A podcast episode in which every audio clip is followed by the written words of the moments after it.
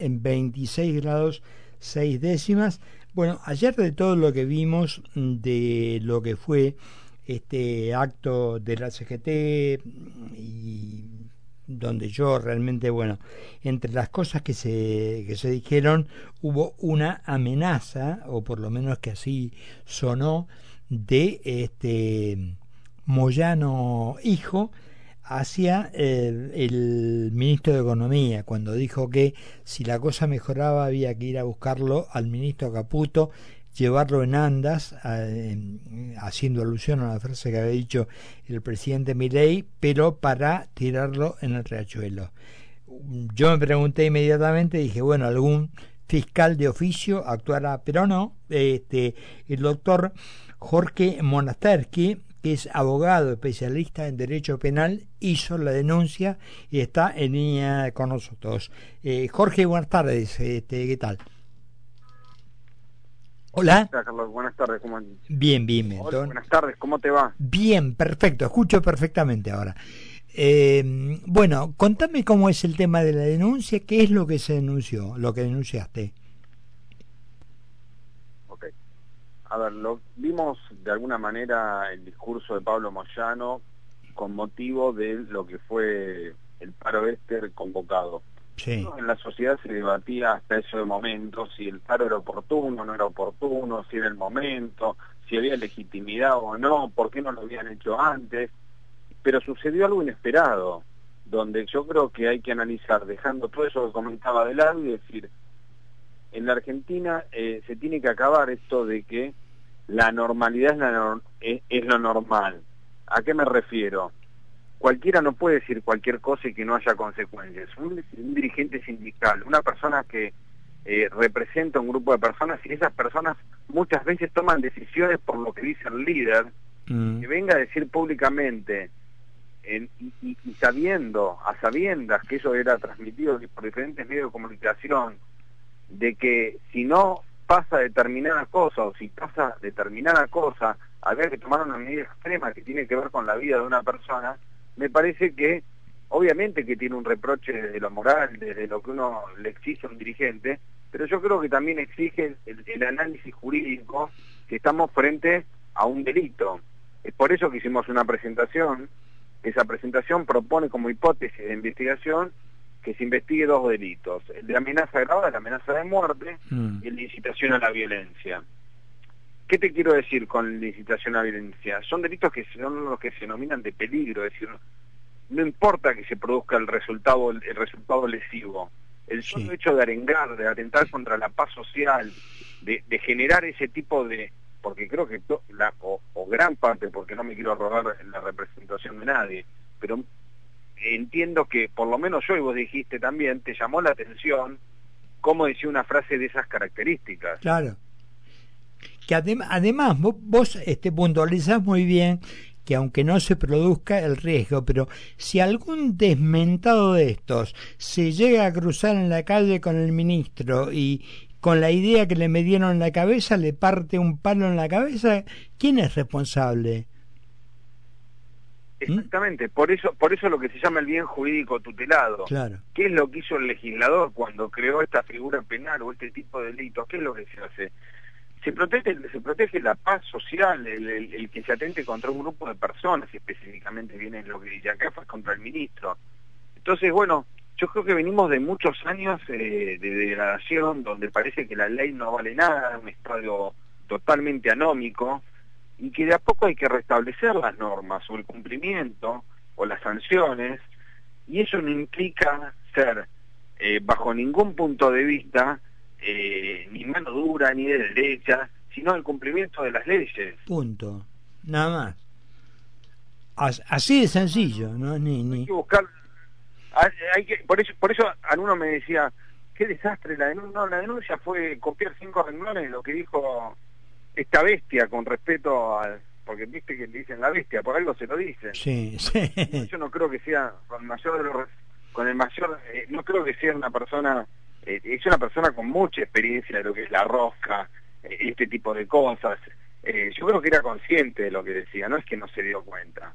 Lo que pasa que a muchos se les está acabando los negocios o no quieren que le toquen los negocios la caja muchos sindicatos manejan mucha plata de mucha muchos gobiernos evidentemente evidentemente hay escrito cuántas notas hemos visto o cuántos periodistas nos han contado de que determinado gobierno le daba tanto para las obras sociales o tanto del otro de caja con tal de tenerlos tranquilos, calmos. Y acá yo creo que están nerviosos, porque si no, no se entiende tampoco un paro a 45 días que comienza un gobierno. Tal cual. Además que, mira, recién hablábamos con Lacha Lázari y nos contaba que hay temas en los cuales no es que están opuestos. El único tema que les preocupa es el que les toca la caja, punto. nada más que eso.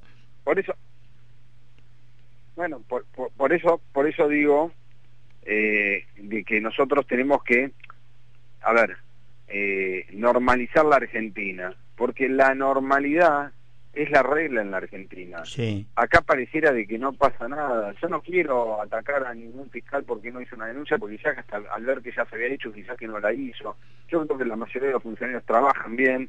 Creo que sí, también si nos ponemos a hablar en profundidad hay que hacer una serie de, cambios en lo que es el manejo del Consejo de la Magistratura. Mm. Tiene que ser lo más independiente posible el Poder Judicial tenemos que empezar a respetar un poco las normas, tenemos que darle independencia a los jueces, y los jueces también, eh, este hombre tiene que tener también, eh, por más que yo lo denuncie, todo el derecho de defensa en juicio, esto es una hipótesis de investigación. Ahora bien, el fiscal tendrá que ver si comparte o no el criterio, si cree que está dentro de un tipo penal o considera de que no es delito. Si tuviera un reproche penal, eh, ¿en qué, ¿de qué estaríamos hablando o, no?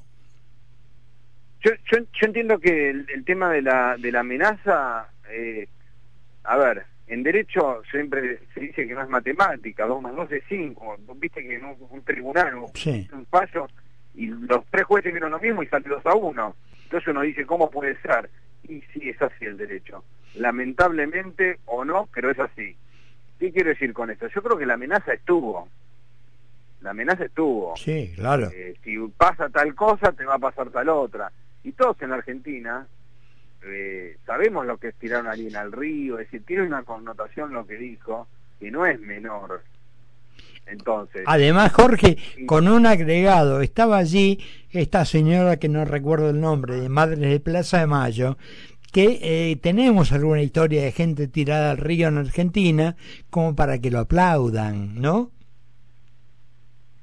No, no por eso, pero bueno, eh, lamentablemente, repito, uno tiene que explicar por qué hace una denuncia. A mí me llegado a preguntar, a mí nos molesta, por qué uno hace una denuncia, por qué no. Y la verdad que yo suelo hacer denuncias porque el abogado cuando jura por la matrícula también jura respetar y hacer cumplir la Constitución de cuando uno dependa, es decir, y obviamente son las normas que, que, se encarrilan por debajo de la Constitución. Ahora bien, no tengo una obligación yo, obviamente que yo soy un abogado que eligió del sector privado, pero no quita que al ver eso uno no lo puede poner en conocimiento directo de los jueces, de los fiscales, para que consideren realmente si esta acción eh, es, es, plausible de ser eh, investigada en primer término y luego de alguna manera, como dije, convocarlo a prestar declaración indagatoria para que con todas las garantías ejerza su derecho de defensa, brinde las explicaciones, pero también tenemos que, yo digo, nos toman por estúpido, perdóname que te lo diga así, jurídico.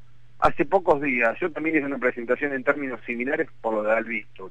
Sí, tremendo, tremendo. Esa canchería, esa canchería en la playa, todos sabemos lo que es sentarse a comer pochoclos.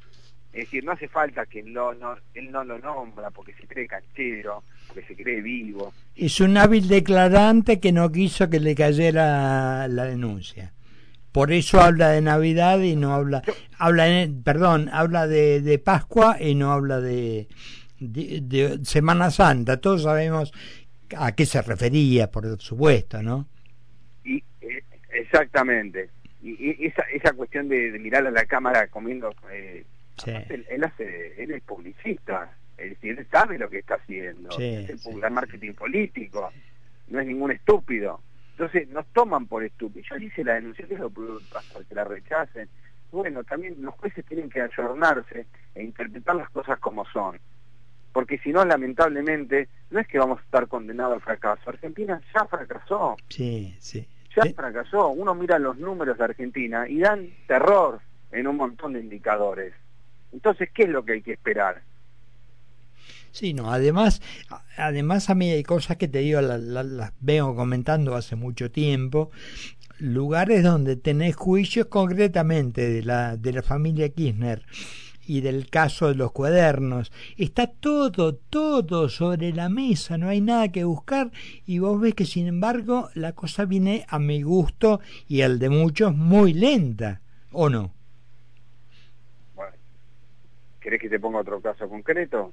Dale. cumplir, si no se cumplió, pues en estos días, tres años del, vacunatorio VIP, la primera denuncia la realicé yo. Sí. Todavía no fue indagado Ginés González García. No, no, por eso, por eso te digo. Artilugios, eh, con diferentes cuestiones. Eso es lo que se tiene acá. Por eso la gente no cree.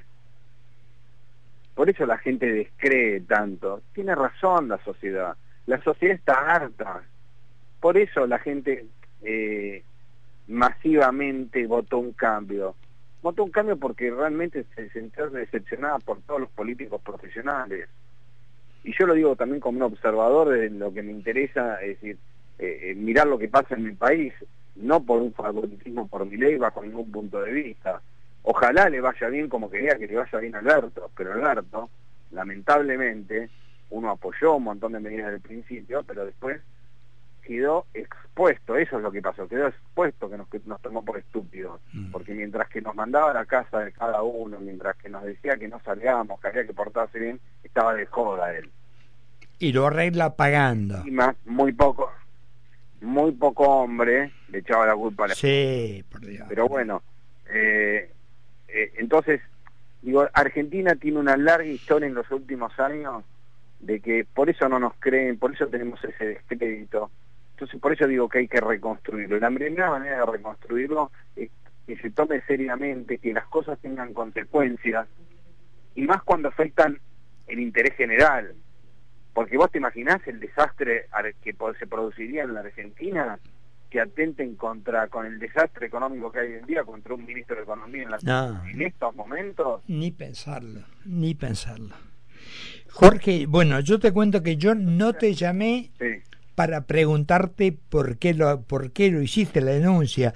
Te llamé porque eh, para felicitarte porque me parece que así como nos quejamos cuando pasan las cosas y las tomamos como que bueno, esto es así, cuando alguien pone este pone proa y dice no esto hay que corregirlo bueno a mí me encanta por eso este quise llamarte y comentarte con vos realmente este como hablamos tantas veces con Moner Sanz y todos aquellos que eh, no van a un estudio de televisión y lo dicen van a donde corresponde, ponen el nombre y ponen la denuncia en los tribunales como corresponde. Así que bueno, eso, eso quería, quería decirte.